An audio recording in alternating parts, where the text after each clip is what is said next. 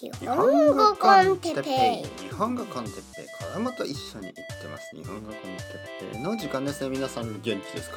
僕は今日も元気ですよ今日は魂を売るということについて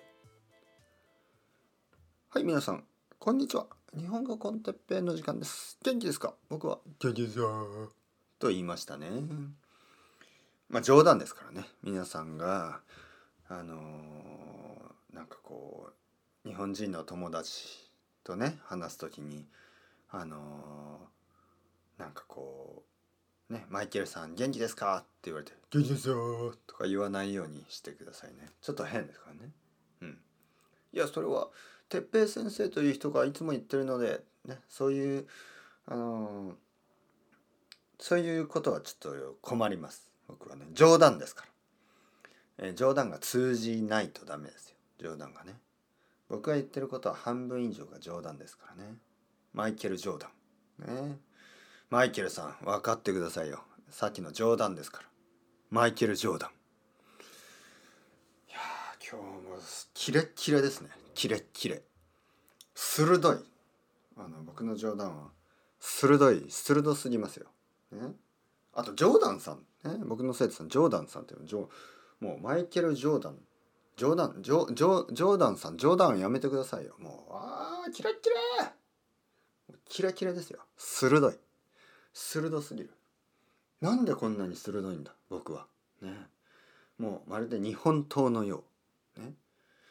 日本に 日本刀が鋭い。いやわからないですよ。だいや鋭いでしょ。日本刀。使ったことないですけどね。使いたくないし使われたくもない。なんだてめえこの野郎とか言ってね日本刀をフィッやめてくださいやめてください。やめてください。どうしてそんなに怒るんですか？やめてください。まあとにかく何の話をしてるんですか？ねこうやってあのいつも話がそれてしまいますね。で、まあ、話が脱線すると言いますね。脱線する。ねダイグレッションの脱線するです。でこれは本当に大事ですからね皆さん。あの僕はその最近 YouTube を始めたりまああとはポッドキャスト他のポッドキャストを聞いたりまああのいろんな人たちの YouTube やポッドキャストその日本語を教えたりとかねそういうのをあのちょっとだけね またちょっとだけっていうのがたくさんチェックしているとか言うとちょっとちょっとなんかかっこ悪いから、まあ、ちょっとだけね見ることがあるんですよちょっとだけ。マーケットリサーチですね。ちょっとだけ。でそうするとですねやっぱりみんなダイグレッションしない。ねあの脱線しないんですね話が。じゃあ今日のトピックはと言ってそのトピックだけを話すんですけどあの面白くないですよねまずね。まず面白くない。なぜかというと僕僕がそうでして僕がやっぱりあの学校に行っていた時。ね。高校とか大学とか。話の脱線する先生はやっぱり面白かった。話が脱線しない先生はなんかやっぱ眠くなる、ね、なんかこうはいはいじゃあその話ですね。はい。なんかこう僕の脳がストップしちゃうんですね。はい。でもなんかいきなりあの変な話を始めるとえ？なえ何言ってんだこの人は？急にね脳がねアラートアラート。先生が変な話を始めた。聞け聞け聞け。みたいなね。そしてそれを聞いてるうちにあの眠気が飛んでいってね眠くなくなってあの先生のこう本当に教えたいことを聞くことができるんですね。集中して。だからこれはテクニックですよ。ダイグレッションテクニック。あとはですね自然じゃないんですよね。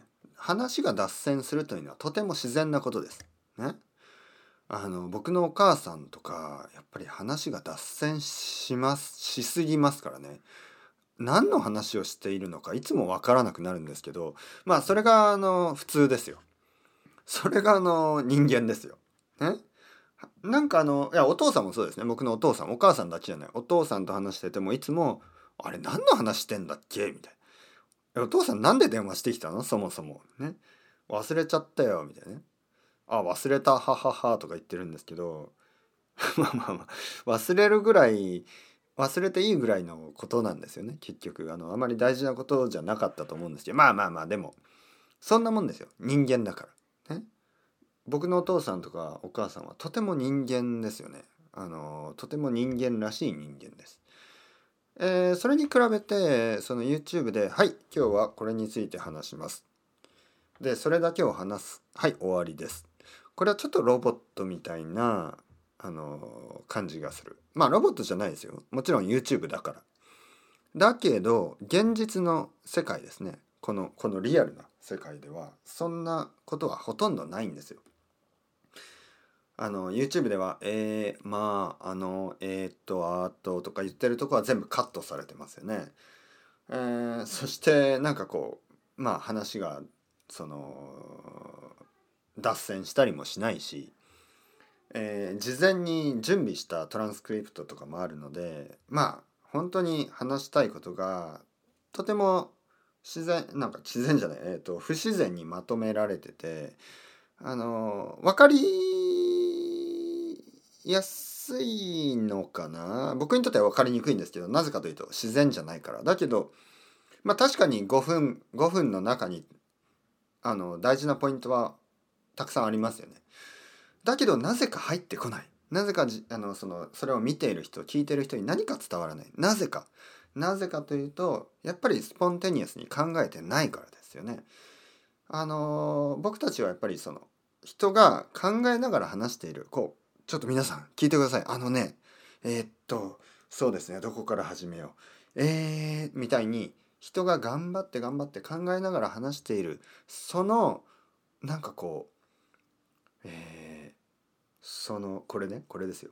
えー、あのその努力ね僕は今皆さんに伝えたいことがあるんです。あなたに伝えたいことがあるからちょちょっと待ってくださいね。今考えてますから。えー、っとですね。まあじゃあ大事な話をします。でこのこのこのねこの何て言うのかな。この態度この姿勢この努力。そういうものを人はあのアラートアラート聞け聞け聞け。これからこの人大変なんかとても大事なことを言うぞ。聞け聞け。みたいにこうアラートがこう頭の中で鳴るんですよね。そういうことです。で何の話してるんでしたっけ？まあ今日今日言いたいのはね魂を売るということですね。魂を売るということ。前回ですよ前回。前回家を買うことについてというタイトルにしたにもかかわらず結局家を買えないことについてというタイトルでしたね。今回はね魂を売るという、まあ、タイトルにしたんですけど、えー、魂を売らないというのが本当のタイトルです。ね、この表タイトルと裏タイトルがありますからね。えー、魂を売るっていうその売ることについてっていうタイトルですけど僕の本当の意味は魂を売らないということについてですからね。うん、何ですか？魂って。魂というのはソウルのことですね。ソウル。ね、韓国の首都じゃなくてそっちじゃないですよ。えー、ソウルというのはそのまあまあ大事なものですよね。大事なもの大切なもの。魂を売るということはですねあの自分のポリシーとかを捨てるということです。ね、自分のポリシーを捨てる。うん、何の話をしてるんでしょうこれはですねあの前回僕は家を買いたいけど買えるわけねえぞこの野郎っていう話をしましたよね。えー、東京はあのサンフランシスコとかニューヨークとかロンドンとかに比べるとまあもちろん家が安いんですけどそれでも高いんですねまだまだ。あの普通のサラリーマンに買えるわけねえだろこの野郎っていう話であの僕僕は普通のサラリーマンうんより少し少ないんじゃないかなまだ。はいぐらいのあの収入ですからこれはあの買えないですよ。買えるわけない、うん、買えるわけねえだこの野郎っていう感じでもうどうすればいいの？って思うわけですよ。どうやったら家が買えるの？ね。もうタイムリミット5年ぐらいしかないんだよ。っていうことでえー、前回話しました。そしてあのー、じゃあど どうやって買うかと考えるとあの考えますよね。僕は今日歩いてた、ね、外歩きながら考えるんですよ。どうやったら家買えんの？この家、ね、こんな家。こんな大きい家。どうやっていや大きいというか、まあ、こんな普通の家。どうやったら買えんの？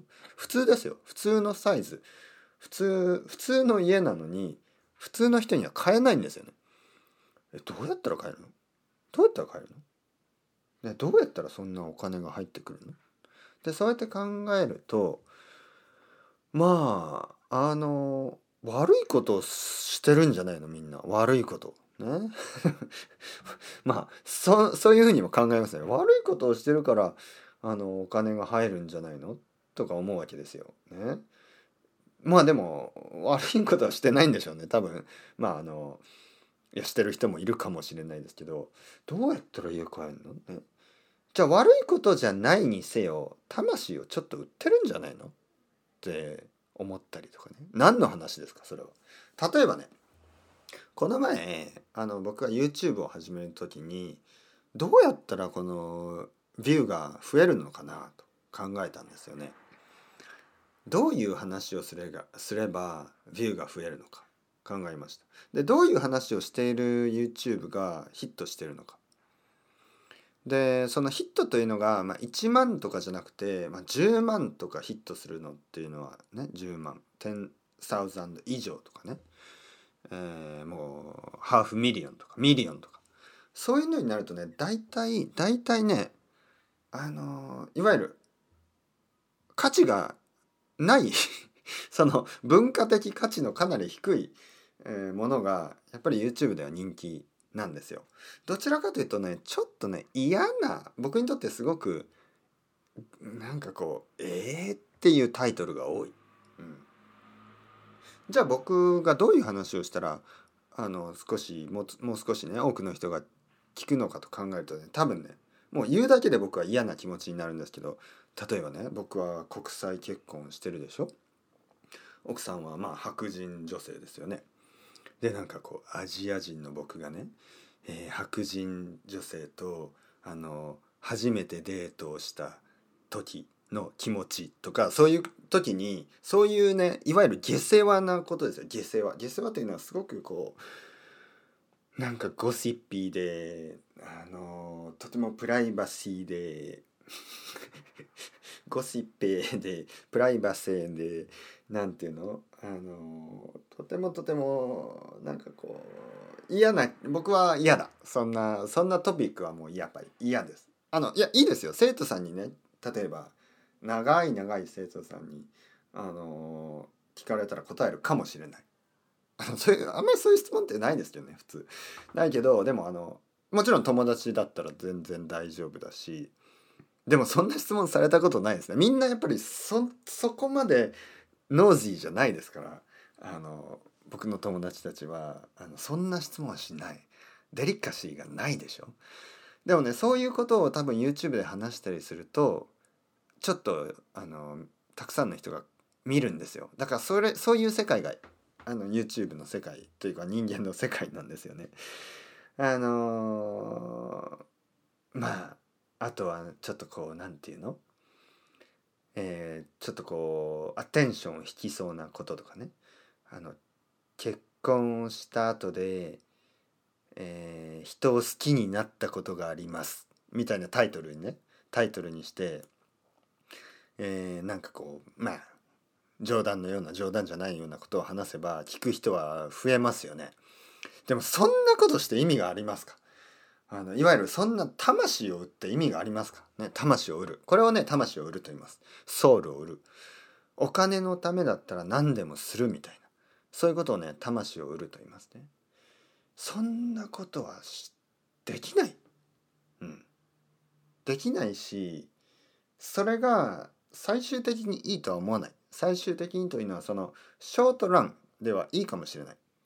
その短いヒットにはなるかもしれない。でもそれはあの例えば日本語コンテッペイみたいに1年1年後にですよ。とか2年後ですよ。長い人は2年後。2年。2年した後にメッセージが来るんです。てっぺい先生2年間ポッドキャストを聞いてます。僕は2年前はほとんど日本語がなんかこう分かったような分からないようなでも今はとてもとてもよく分かります。ほとんど先生の言うことが分かってきました。ありがとうございます。まだまだ頑張ってください。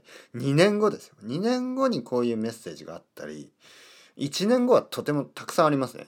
先生今1年間聞いてます。あの僕は今日本語がもっともっと分かるようになりました。ありがとうございます。頑張ってください。ねそしてチリンチリンって言ってね少しまあ少しでも十分なお金をくれあのパトレオンでくれたりとかねコーヒーでくれたりとか。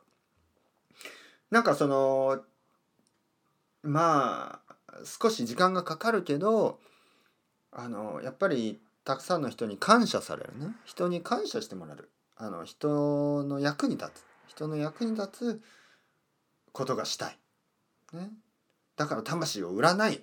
っていうことですよ、ね、売っても意味ないし魂を売ったら多分あのあれ？哲平先生ってそんな人だったの？と思って僕にがっかりして「あのさよなら先生」っていういう人が増えると思います。僕が本当に好きな人たちはそんな僕を見たくないと思う。見たいかな？僕が僕がちょっとだんだん頭がおかしくなってて じゃあ今日は僕があのなんていうのえー、まあまあちょっと言うのが言うのもなんか気持ち悪いようなあのトピックしかないんですよそうやってなんかヒットしそうな話っていうのはね。もう残念ですよね。でもヒットしそうな話はたくさん考えることはできますよ。でも僕はできない。言うことはできない。ね。いわゆる下世話な話ですよ。下世話な。ゴシッピーなね？ゴシッピーな話。コントロバーシーでゴシッピーであのー、プライバシーで。えー、あとどういうのがヒットするのかな。あとは大げさでね。あーみたいなんで。いたずら的で。セクシュアルで。えー、なんていうの？まあセクシュアルなのは実は YouTube は結構厳しいからセクシュアルなのはダメだな。もう少しこうなんか嫌な僕にとってはすごく嫌な気持ちがするようなものあとはちょっとこうすごくステレオタイプ的なものとかねうんなんかそういうものをたくさん作ってもたくさん作って魂を売って美を稼いでもあんまり意味がない気がするんですよね。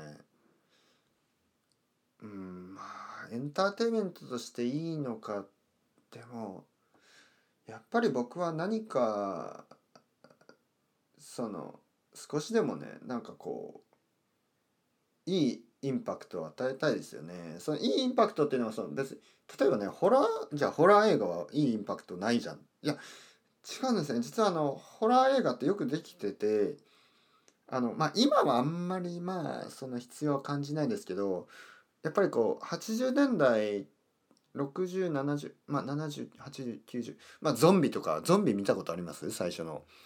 あのねカメラカメラですよね。カメラワーク。やっぱり他の映画にはないようなカメラワークででそういうのがすごくその映画的には意味があるんですよね。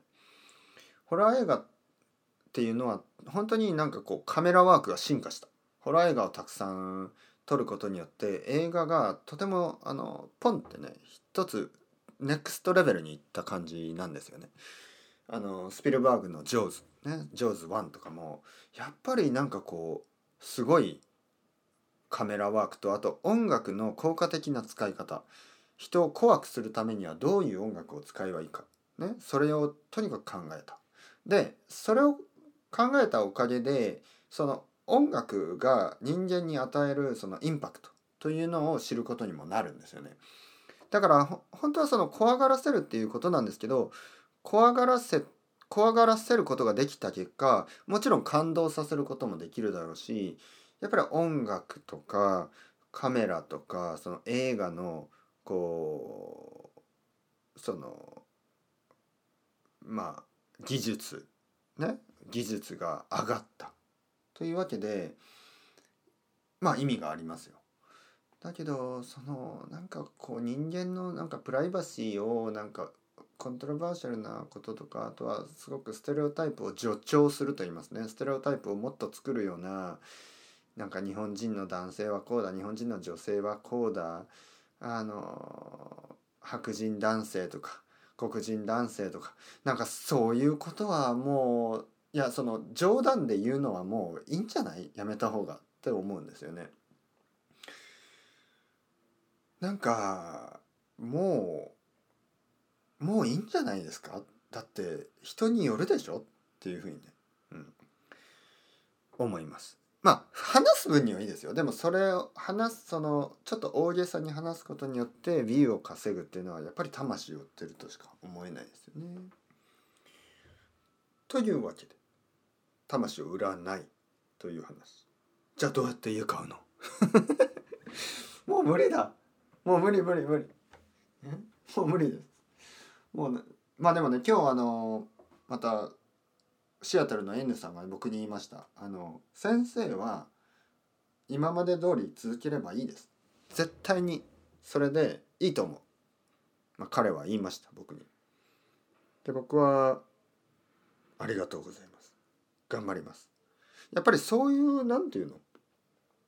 あの僕が信じる人たちに信じてもらえるっていうのはとても嬉しいことです。あの僕が信じる人たちは何人かいてあのこの人が言うんだったら多分あの僕はこそのままでいいんだってあの確信できる人ね思っていい。それぐらい信じられる人。だからどどうしてじゃあそういう人を信じるかというといろいろですよもう話しているといろいろなところで分かりますよねあこの人は誠実な人であのいろいろなことを知ってて見ててそしてその結果あの僕に「先生続けてください」って言ってるって分かるんですよね。その僕のことあのいろいろなことを全然知らない人とか適当な人をなんかもう「ええウェウェウェ僕は何は気にしないぜええ」みたいな人が「ええ哲平先生今まで通り続けていいと思いますよ」じゃないんですよね。N さんみたいな人が言うってことはあの僕はあのすごく説得力がある。あ僕もじゃあはい続きます。みたいな。ねまだまだ続きます。だから多分大丈夫。ね多分大丈夫。まあ少なくともあの5年ぐらいは頑張ってみようかな。と思います。タイムリミットがねありますけど。まあ魂売らずに家買いますよ。いやできるできる。やるぞ。というわけでみんな頑張っていきましょう。ね。それではまた皆さん ciao ciao hasta luego またねまたね。またね。